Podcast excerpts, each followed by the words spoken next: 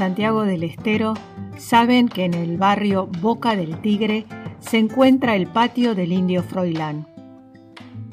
Fundado en 1997 por José Froilán González, más conocido como el Indio Froilán.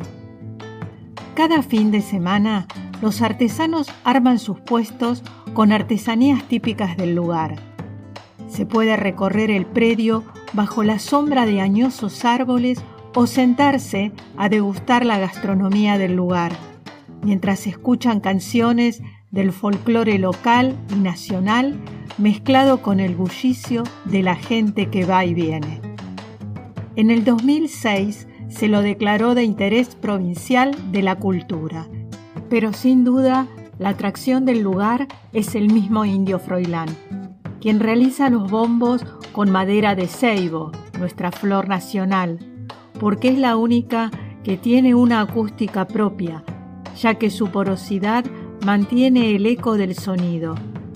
Se lo puede ver allí, sentado, dando vida a cada pieza que le lleva 20 días de preparación entre colocar parches de cuero de cabra para los percusionistas y de oveja para los bombistas, para después de pulirlos, grabarlos y armarlos, darles el toque final con la afinación. Cuando empezó a los 10 años con su padre a fabricar instrumentos de percusión, el indio Froilán no imaginó trascender las fronteras de su provincia y menos las de su país. Hoy, artistas renombrados tienen sus bombos. Tal es el caso de Shakira, Rubén Blades, Gustavo Santaolalla o La Versuit, entre otros. El patio del Indio Froilán es un espacio de identidad cultural, sin dueños, horizontal, pluralista y democrático, que permite vivenciar el ser santiagueño.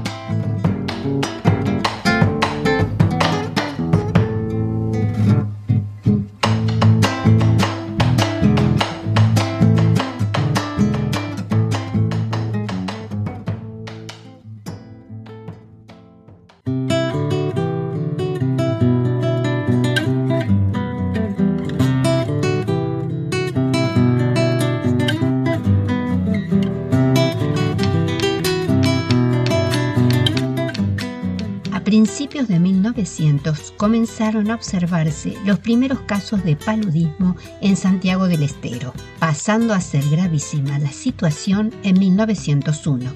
Las causas de esta epidemia fueron que el río Dulce, al bajar a su cauce luego de las crecidas, dejaba lagunas y esteros, pero además como resultado de la construcción de un dique de defensa, las filtraciones del mismo río formaron una extensa laguna. Ambas cuestiones contribuyeron a la reproducción del mosquito anófeles, causante del paludismo. Ante estas circunstancias entra en acción el sanitarista Dr. Antenor Álvarez, por orden del entonces gobernador Remigio Carol. Nace así el Plan Álvarez, que consistía en el drenaje y desecación del foco de paludismo con la plantación de mil eucaliptos que absorberían la humedad. El 9 de agosto de 1903, con motivo de la celebración de la fiesta del árbol, el doctor Antenor Álvarez dispone que mil niños escolares planten los eucaliptos, dando origen así al hermoso Parque Aguirre. El proyecto de Álvarez fue respaldado por el entonces gobernador Pedro Barraza y por el primer intendente de la ciudad autónoma de Santiago del Estero, don Andrés Figueroa. Este último dio fundamental impulso al nacimiento del espacio natural con la sanción de la correspondiente ordenanza en el año 1904. El Parque Aguirre es hoy en día un lugar al que los árboles, principalmente los eucaliptos y el río Dulce, dan un marco de tranquilidad y relajación ideal para oxigenar el cuerpo y limpiar el alma de grandes y chicos.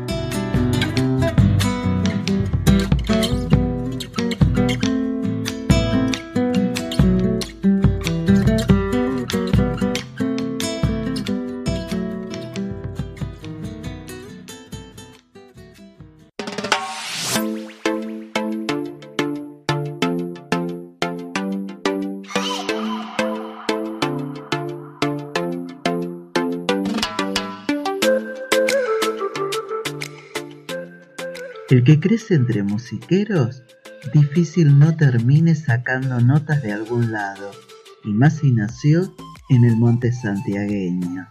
Así le pasó el Pirio Herrera, nativo del pueblo Atamisqui, de Santiago del Estero. Imitando las costumbres de sus mayores, empezó a crear sus propios instrumentos. Desde muy temprana edad tuvo la inquietud de encontrar otra forma de hacer música y representar a su pueblo. Fue así que creó la sacha guitarra, justamente porque sacha en quichua significa monte, es decir, la guitarra del monte, una manera de homenajear a todas las personas que viven allí. Este instrumento tiene el cuerpo de calabaza, cuerdas de acero y traste de guitarra. Puede sonar como un violín, una guitarra eléctrica con efecto de pedal o como zamponias andinas. Se toca con un pequeño arco como el violín o con púa. El sonido tiene algo magnético y provoca cierto embrujo.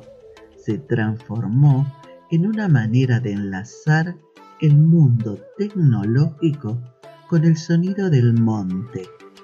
Tanto las raíces de la sacha guitarra como el bagaje cultural que tiene demuestran la gran aceptación que ha tenido no solo entre los músicos de Santiago, sino también en el resto del país, hasta inclusive en países europeos como Alemania.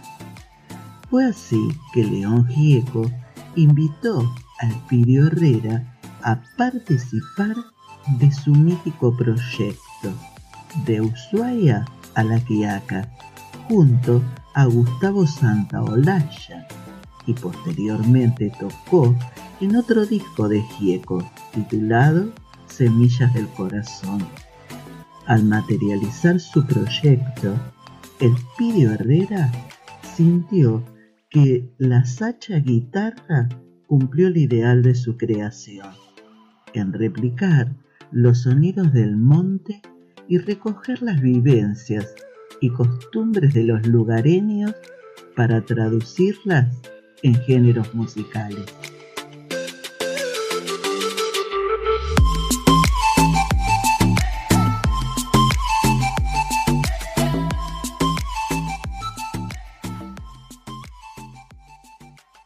Argentina, un recorrido por sus historias, te espera la próxima semana con un nuevo episodio. Suscríbete.